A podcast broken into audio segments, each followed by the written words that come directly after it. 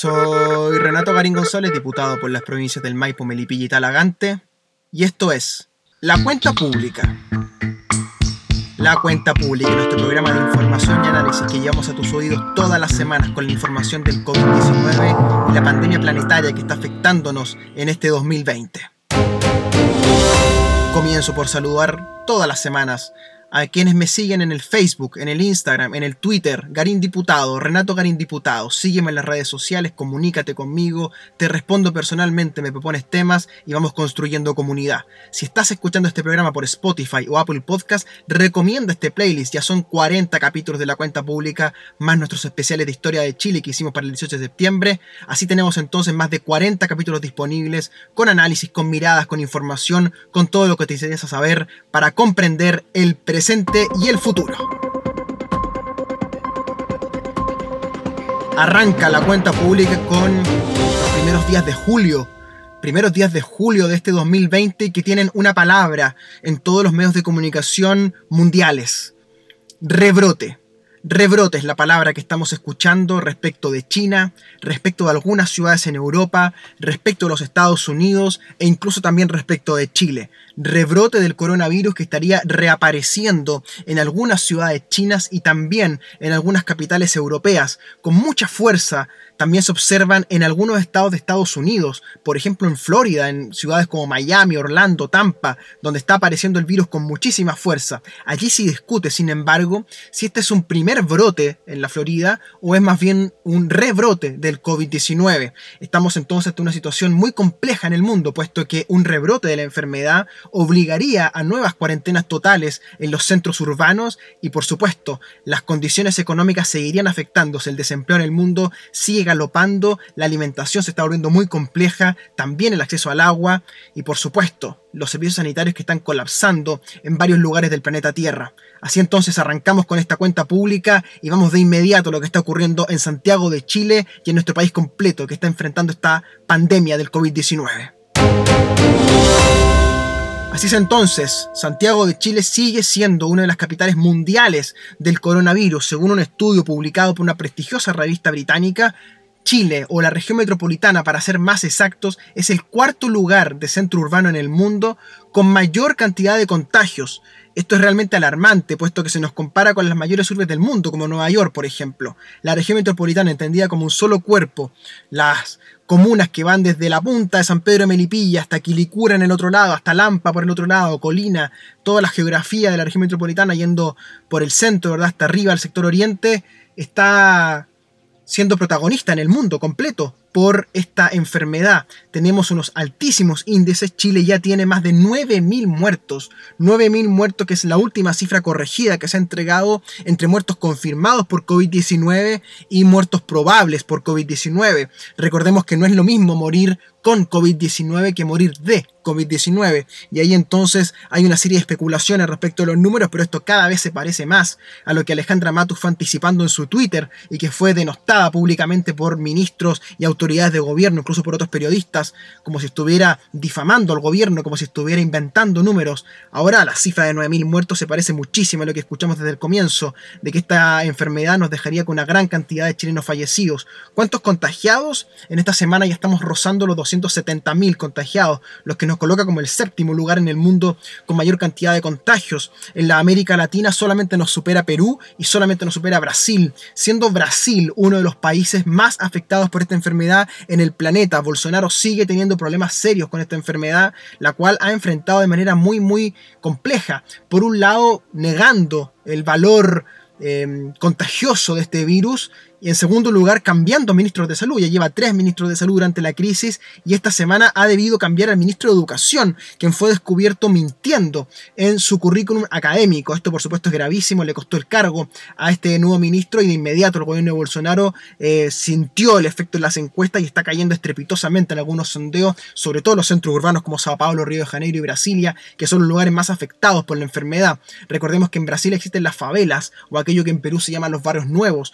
o en Chile lo que llamamos los campamentos o las poblaciones callampa, que eh, tienen gran cantidad de hacinamiento por vivienda, es decir, viven 5, 6, 10, 15 personas inclusive por vivienda, y allí entonces la enfermedad ingresa a toda velocidad, puesto que invade los espacios cerrados y el virus va tomando uno a uno los cuerpos que habitan en esa casa habitación.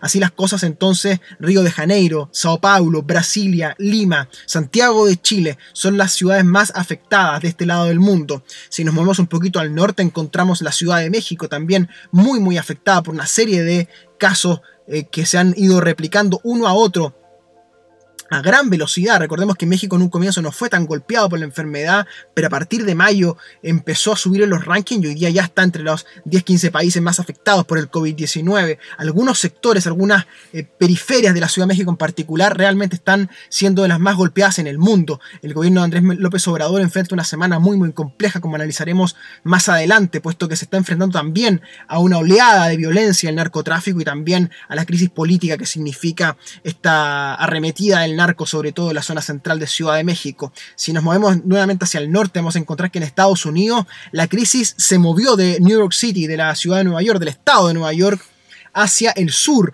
y ha encontrado en el estado de la Florida, en Miami, en Orlando, en Tampa, la capital de la enfermedad hoy día en Estados Unidos. También en el oeste, en California, en Los Ángeles, en San Francisco, se han encontrado importantes brotes o rebrotes, según como quieras mirarlo.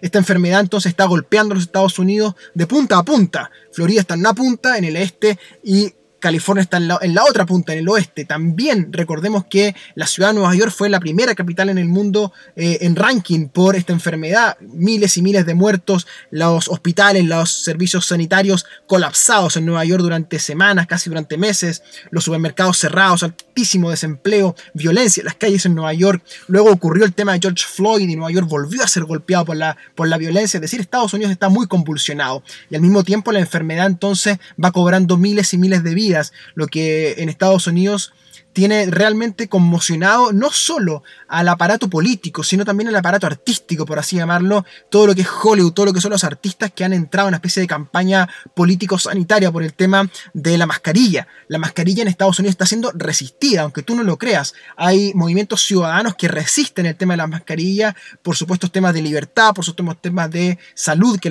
supuestamente las mascarillas afectarían la salud. En fin, una serie de debates que han ocurrido y está obligado al mainstream comunicacional, a los artistas, a los cantantes, a abrir una campaña para que se use la mascarilla. En Estados Unidos la mascarilla no está siendo muy usada y es la principal fuente de contagio, como ya sabemos, de persona en persona de esta enfermedad. Así las cosas, las Américas, donde se inserta Chile, está siendo muy muy golpeado. Es el continente donde la enfermedad ha entrado con mayor velocidad si miramos los gráficos y países como Chile, por ejemplo, como Perú, como Estados Unidos, como México, como Brasil, están siendo eh, muy ineficaces en enfrentar la enfermedad. No estoy aquí emitiendo un juicio sobre los gobiernos, sino sobre las políticas en general de países tan diversos como Perú, como Chile, como Brasil, como los Estados Unidos, están siendo realmente un fracaso en términos sanitarios y en temas de prevención. Chile ya se encarama por los 9.000 muertos, va a superar probablemente en las próximas semanas los 300.000 contagios. Esto es muchísimo para un país tan chico como nosotros. Y al mismo tiempo Perú nos va ganando, incluso Perú, puesto que los hacinamientos eh, geográficos que existen en Lima, en las periferias, son aún peores que las de Santiago de Chile, aunque cueste creerlo. Los campamentos, las, eh, los barrios nuevos, como llaman en, en, en Perú, son realmente eh, para llorar. Y esa situación de pobreza, de hacinamiento, es lo que ha cobrado miles de cuerpos de peruanos que han perdido la vida, lamentablemente, eh, a costa de esta enfermedad. La enfermedad ingresa con gran violencia en los lugares con alto hacinamiento y luego cobra miles de vidas que no se pueden recuperar con nada, puesto que los gobiernos podrán gastar mucho, podrán hacer mucho, pero jamás podrán recuperar el cuerpo de un fallecido.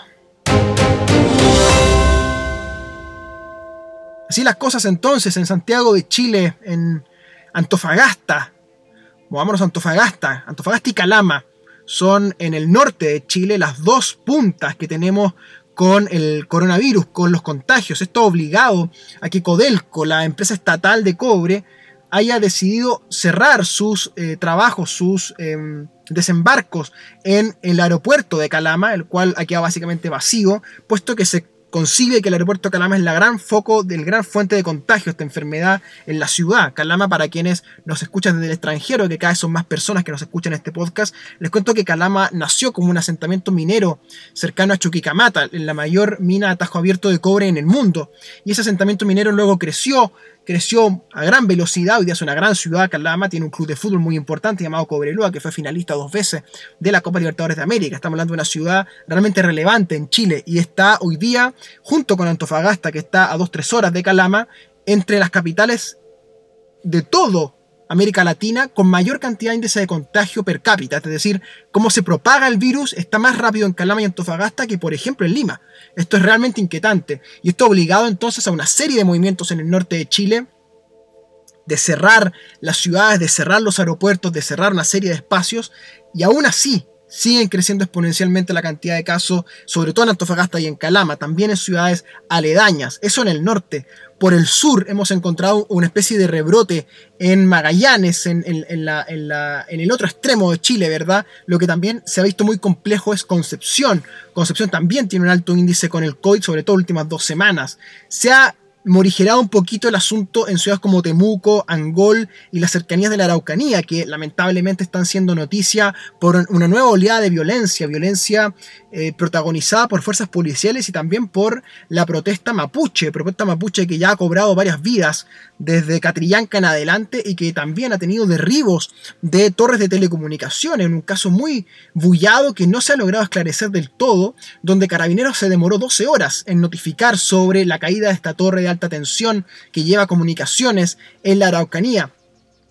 Este contexto enrarecido entonces obligado al gobierno de Chile, al gobierno central, a enviar tropas militares de gran contingencia, en términos de número y en términos de armamento, hacia la Araucanía. Entonces vemos un estado de excepción bien profundizado en la Araucanía, este estado de excepción que estamos viviendo de emergencia, que estamos viviendo en Chile.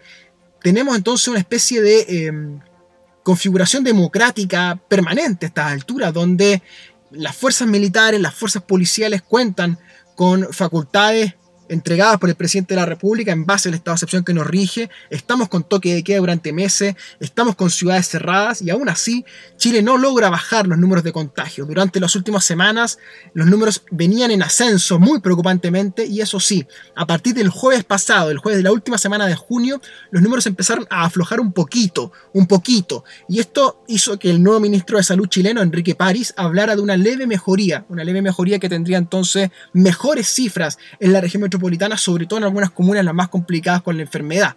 Eso entonces parecería indicar que Chile podría salir de esta noche negra de la que hablamos la semana pasada, este túnel oscuro en el que estamos, aunque el rebrote en el norte o el primer brote en el norte, en Antofagasta, en Calama, así como la situación del sur, nos parece muy compleja respecto del futuro, puesto que si se repite el escenario europeo, el escenario chino de un rebrote, estaríamos hablando de que Chile podría tener una segunda oleada de la enfermedad por ahí por agosto, por octubre, y eso complicaría no solo el plebiscito constituyente, lo que ya sería grave para el país postergar el plebiscito, sino que además podría postergar la reactivación económica trayendo miles y miles de desempleados. Esto se agrega además que en China durante los últimos días ha aparecido una especie de nueva cepa de coronavirus o una enfermedad distinta de la misma estructura molecular, por así decirlo, un, un virus coronado por una proteína, que estaría en los porcinos, los cerdos es una especie de fiebre porcina que tendría eh, elementos de coronavirus en su configuración estructural del virus.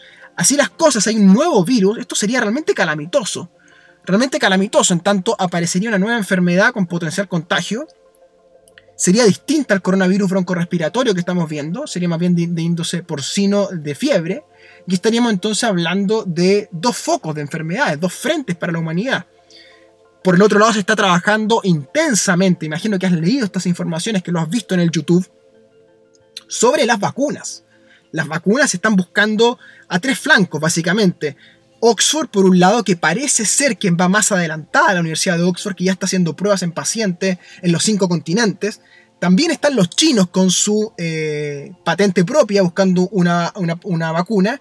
Y también están los laboratorios norteamericanos. Como te conté la semana pasada, también apareció el Estado alemán comprando acciones en un laboratorio muy importante que también está haciendo pruebas. Sería el cuarto vector de, una posible vacuna. Y también hay esfuerzos de laboratorios en otros puntos del mundo donde eh, se está buscando básicamente cómo destruir la corona del virus, es decir, esta proteína que protege al virus en su estructura molecular y cómo hacer entonces que los anticuerpos puedan con él y puedan sacar del cuerpo esta enfermedad cómo entonces la vacuna va a transmitirse luego hacia las comunidades, cómo esto va a llegar al tercer mundo básicamente, también está en disputa, es una conversación pendiente. De hecho, uno de los medicamentos que disminuiría los síntomas ya se está vendiendo, se está colocando un precio en torno a los 390 dólares por dosis, lo que son 7 dosis, superando por ende los 2.000 eh, dólares por tratamiento. Esto quiere decir que estaríamos hablando más o menos de 1.800.000 pesos. Sería impagable no solo para una persona, una familia, sino también para los estados.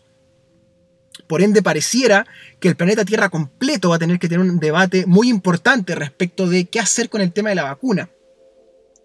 En Oxford, que parece ser el lugar, como te digo, donde van más avanzados en la búsqueda de la vacuna, tienen expectativas del próximo año.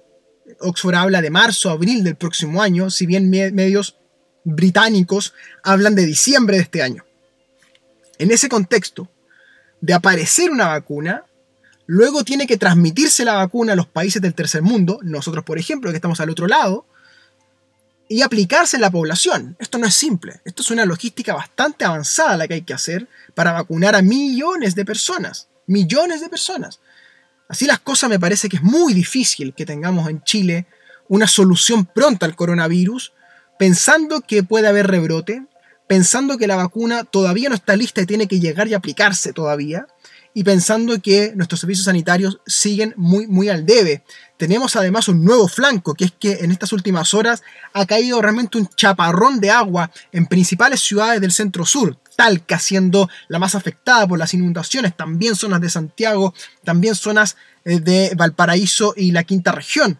Así las cosas, entonces la humedad puede propagar eh, los resfriados, las enfermedades broncopulmonares. Estas pueden parecer coronavirus, es decir, podemos tener falsos positivos, por así, por así decirlo, personas que creen ser portadoras de la enfermedad, van al servicio sanitario, se practican el examen, no son eh, positivos, pero van ocupando, por supuesto, un espacio eh, en, los espacios de, de las camas, ¿verdad?, de los servicios hospitalarios. Si esto ocurre, es decir, si se propagan otras enfermedades broncopulmonares, la situación hospitalaria en Chile es realmente dramática.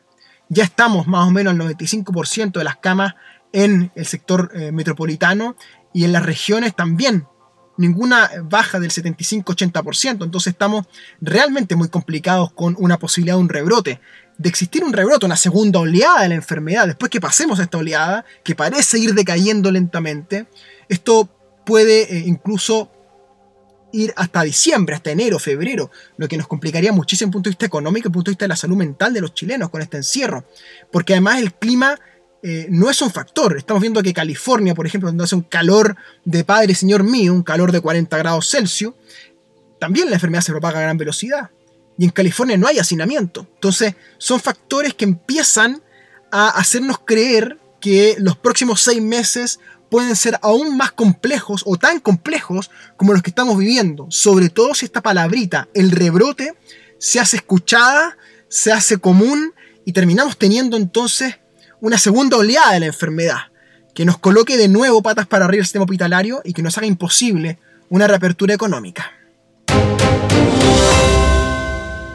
Eso con el coronavirus, la enfermedad que tiene al mundo conmocionado, al mundo cerrado realmente, con la cortina abajo los locales de todas las capitales latinoamericanas.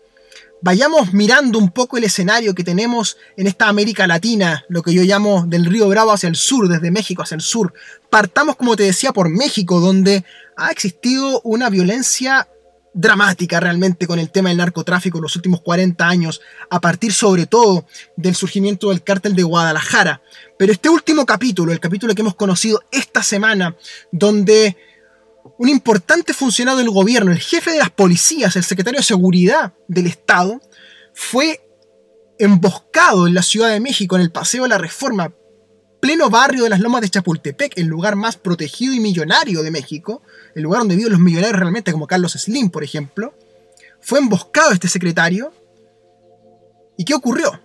Ocurrió que su camioneta blindada fue disparada por más de 30 individuos y quedó como un arnero realmente la camioneta. Si ustedes miran el video, es sorprendente. Más de 400 impactos de balas de altísimo calibre, con ametralladoras de más, del mayor nivel tecnológico militar, los narcotraficantes.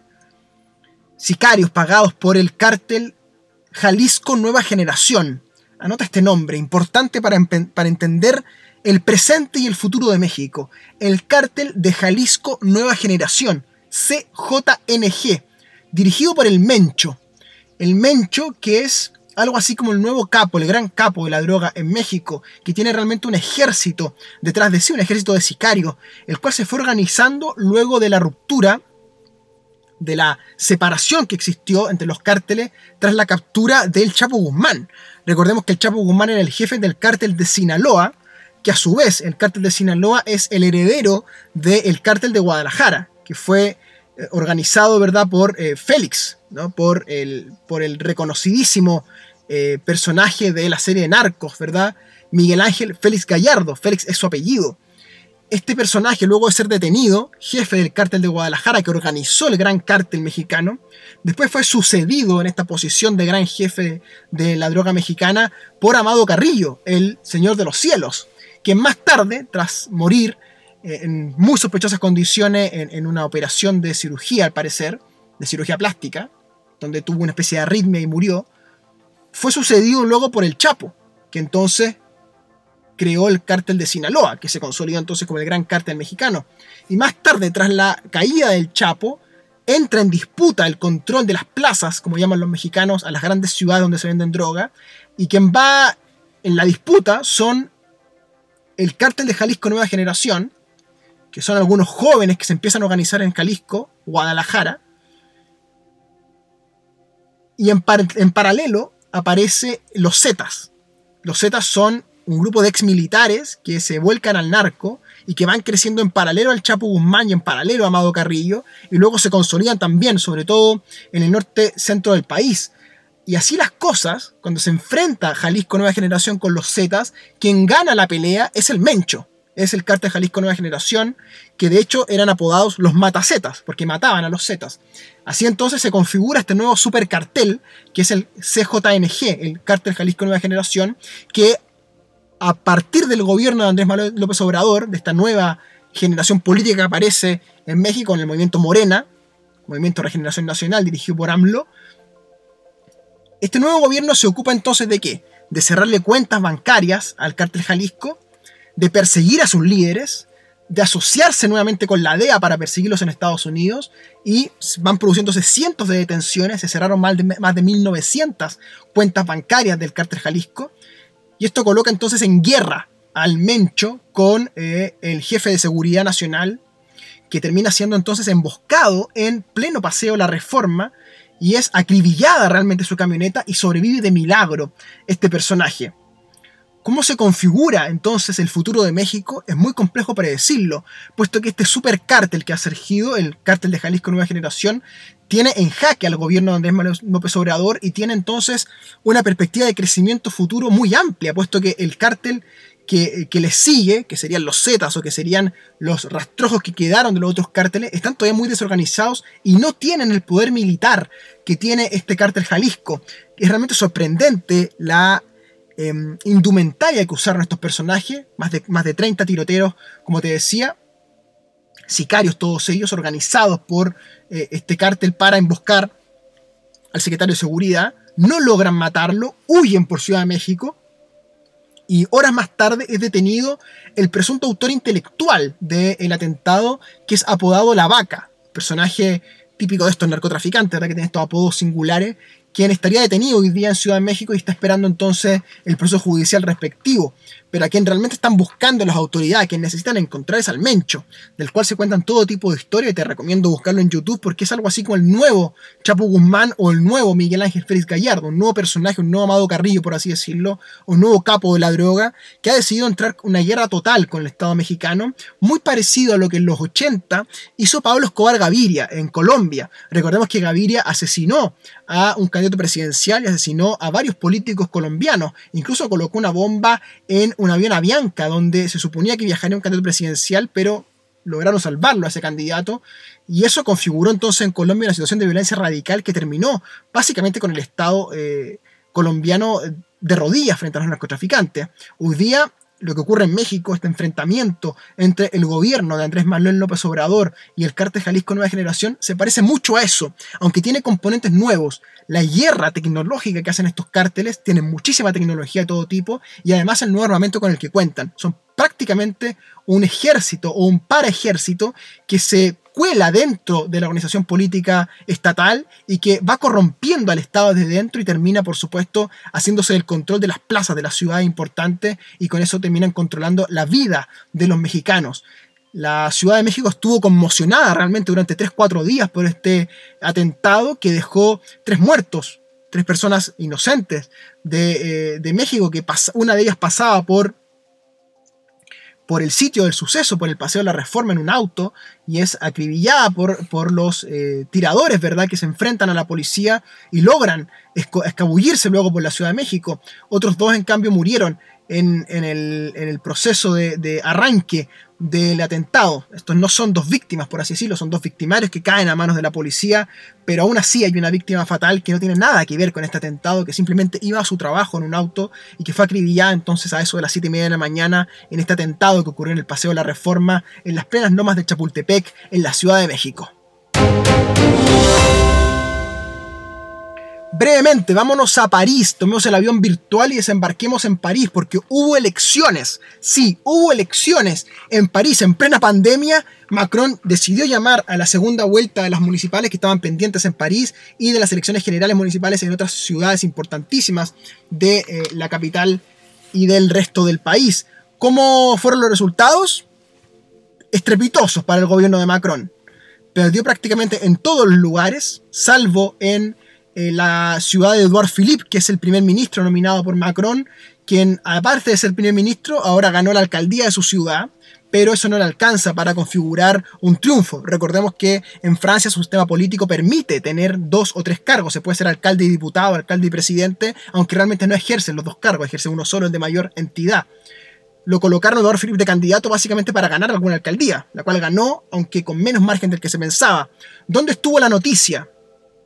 La noticia estuvo en París, París Centro, por así decirlo, donde Ana Hidalgo, Anne Hidalgo ganó la candidata socialista, ganó con mayoría absoluta, 51% de los votos con el apoyo estructural de los ecologistas verdes, que configuraron una coalición con los socialistas, una nueva coalición, la coalición verde-roja, por así decirlo, entre ecologistas y socialistas, que son realmente la novedad hoy día del panorama político francés, sobre todo los ecologistas que ganaron gran cantidad de comunas, por así decirlo, gran cantidad de ciudades van a poder ser controladas por los ecologistas, lo que es una novedad absoluta en el panorama político de Europa Central, y por así decirlo, tiene también una, una nueva cara para enfrentar al establishment político a través de Ana Hidalgo, porque Ana Hidalgo, la alcaldesa de París, perfectamente puede ser la candidata presidencial de los socialistas y de los verdes para enfrentarse entonces a Macron en la próxima elección presidencial del año 2022, que está programada la reelección de Macron en teoría. Macron esperaba un resultado mucho mejor para su partido en marcha, el cual fue derrotado ampliamente, prácticamente en todas las elecciones en las cuales se presentó. ¿Dónde está la la tensión política pareciera ser que esto se configura a tres bandas. Una banda va a ser la búsqueda de la reelección de Macron, otra banda la oposición de izquierdas liderada por Ana Hidalgo y los ecologistas que están juntos y que perfectamente pueden llegar a la segunda vuelta. ¿Contra quién? Contra la extrema derecha de Marine Le Pen y eh, su movimiento verdad nacionalista, que algunos llaman neofascista, de Le Pen, que tiene amplias posibilidades también de ser eh, candidata y de llegar a la segunda vuelta. Por ende, aquí el sándwich puede ser Macron, que podría quedarse incluso fuera de la segunda vuelta. Con todo, pareciera que va a estar muy cerrado el panorama político francés y a tres bandas, ecologistas socialistas juntos, Macron ya en marcha al medio y por la derecha Le Pen con su movimiento eh, neoconservador, ¿verdad? Que tiene gran poder sobre todo en el norte de Francia. Así las cosas, entonces Macron ve muy muy compleja su reelección. Eso con lo que está ocurriendo entonces en la política europea, elecciones en plena pandemia con casi el 70% de abstención electoral en Francia, lo que es altísimo, y nos hace pensar incluso en qué pasaría en Chile si hacemos un plebiscito en medio de un rebrote o en medio todavía de la pandemia. Es un tema que tendremos que discutir y conversar en algún capítulo futuro de la cuenta pública. Por ahora, no me queda más que saludar a quienes me siguen a través de las radios locales. En Melipilla, toda la provincia, la más tradicional, la 540M, Radio Ignacio Serrano, todos los domingos nos escuchamos en Melipilla. Y en la provincia de Talagante, Peñaflores, la de Maipo, El Monte, Padre Hurtado, Radio Contacto, la más conocida, la más escuchada de toda la provincia. Y nos escuchamos los días miércoles al mediodía en la Radio Contacto. Y a todos quienes siguen la cuenta pública, les mando un gran abrazo virtual. Por favor, cuidarse, cuidar a sus adultos mayores, no exponerse a la enfermedad, no salir sin permiso. Estamos librando una batalla histórica contra esta enfermedad y tenemos que derrotar todos juntos esta pandemia. Tengando un gran abrazo, seguimos siendo todos juntos la cuenta pública.